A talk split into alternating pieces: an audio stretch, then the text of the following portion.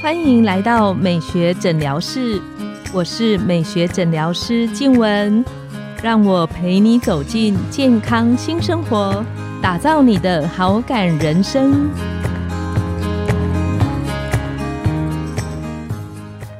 欢迎光临，我是你的美学诊疗师静文，让我陪你练习好感人生，走进健康新生活。今天我们很高兴邀请到的来宾是陈玉聪医师，他是知名的皮肤科医师，经常受邀在我们的皮肤科医学会演讲。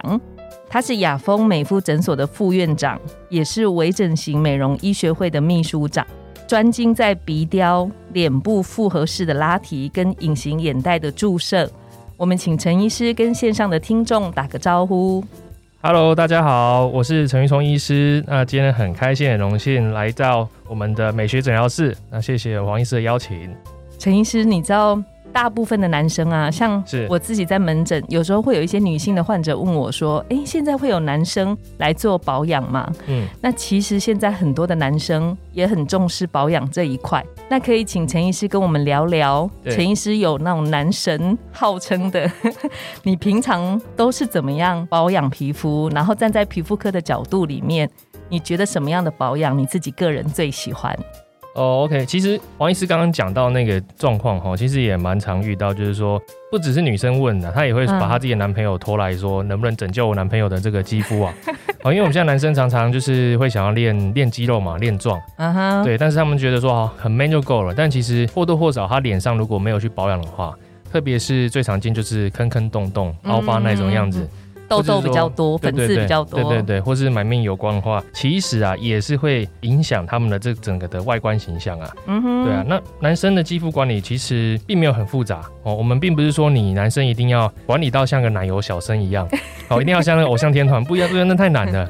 因为每个人有自己先天的那个条件的限制哦。所以其实我们只要把它打理好哦，我们要打理好以后，其实女生就会很喜欢。因为如果你一个男生，你没办法把自己的外貌打理的很好的话，其实那个女生也会觉得。说，哎，这个男生自己都没有好好照顾自己了，那他有办法照顾我吗？嗯，这样论点蛮有道理的。是是是，所以说有些男生你可能要追求美女的话，那你可能自己要先打点好，让人家觉得说，哎，你是一个值得托付的人，就看起来很干净，看起来干净。对对对。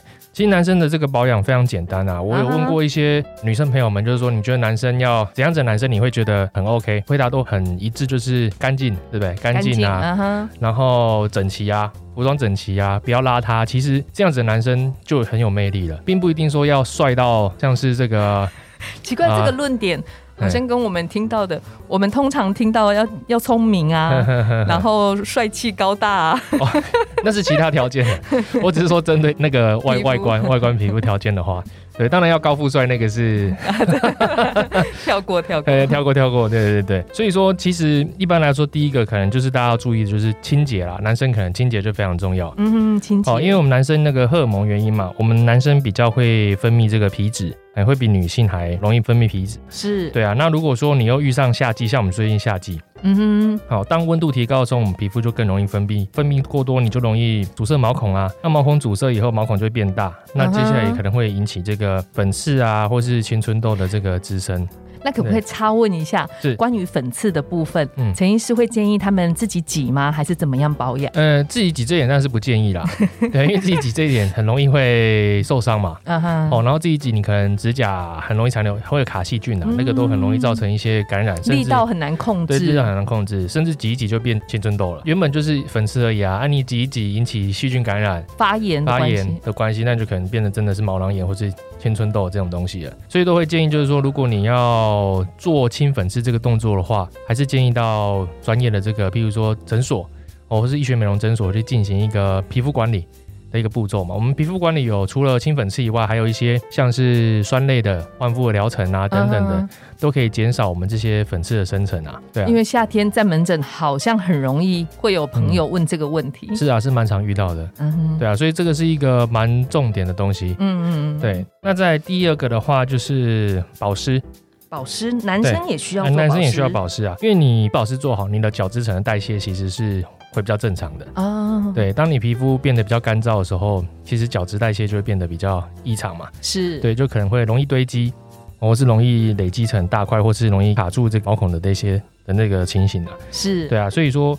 你保湿做好这一点就可以改善。另外就是我们保湿做好以后呢，你的肌肤有水分的时候，其实看起来就是很亮，比较透亮，比较透亮，保水度高的时候，对对对，保水度高的时候，就我们这个所谓的这个水嫩肌嘛，你就不会暗淡无光。那这时候，所以男生男生也是可以有水嫩肌，也是有水嫩肌的，因为看起来就很有精神。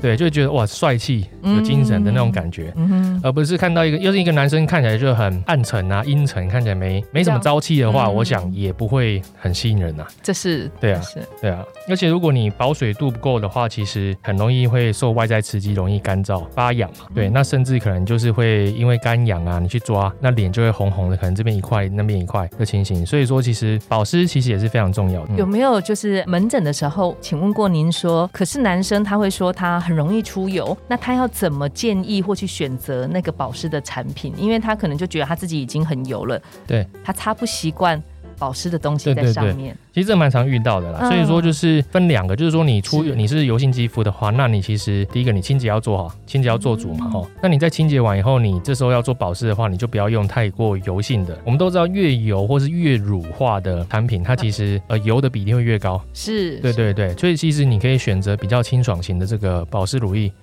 就可以了，对啊，或者是你可以稍微补一点点化妆水，或者是加一点点有保湿功效的一些精华液，这其实也就就 OK，也就 OK 了，不用去上太多层了。我们不用像不用 女生说保养品我要七组，对对对对对对，不用不用不用那个敷个七层或者什么的哦。其实因为男生都比较懒得保养，喜欢单纯简单，喜欢单纯简单啊，我也是这样子啊，所以说我就是保湿乳液就擦一个清爽类型的就够了。对对对，是是。那再来就是第三个的话，就是我们的防晒嘛。嗯哼。那防晒其实我觉得防晒是最容易被忽略的啦。这是真的，男生里面真的有有在做防晒的，就是我认识的朋友里面，除非有非常好的运动习惯的人，不然很少。其实像我在运动啊，我我骑车，我要骑车了，骑自行车。我骑自行车的朋友也都不太喜欢擦防晒。可是他们会跟你说，那我整个头都包起来啊，还需要防晒吗？他们会说脸包起来，然后 但是他们手都露出来啊。啊，对，脚都露出来。所以手手其实都会有斑点。对对对对对，甚至就是你你骑完车以后，你发现你有多了一个隐形的袖套嘛？哎，会，就是黑的一段。像我现在也是一样，就是这边也比较黑一点。蛮明显。对对，蛮明显。对对，大家都比较不爱去防晒，为什么？因为觉得。黏黏的，黏黏的，嗯，对，哦，黏黏太闷了，对。但是其实现在很多的防晒乳都已经偏的比较能够做的比较清爽了，啊哈，哎，不用像以前需要这个乳化剂加的很重很厚重的，嗯，哎，其实像我有在，我我固定有用一款。防晒乳啦，啊，我会去用它，就是因为哎，很清爽，真的蛮清爽的，啊哈然后味道也好闻，对对。喷的吗？还是擦？擦的，擦的，擦的，擦的，擦的。那我私底下再问你是哪一款？没问题。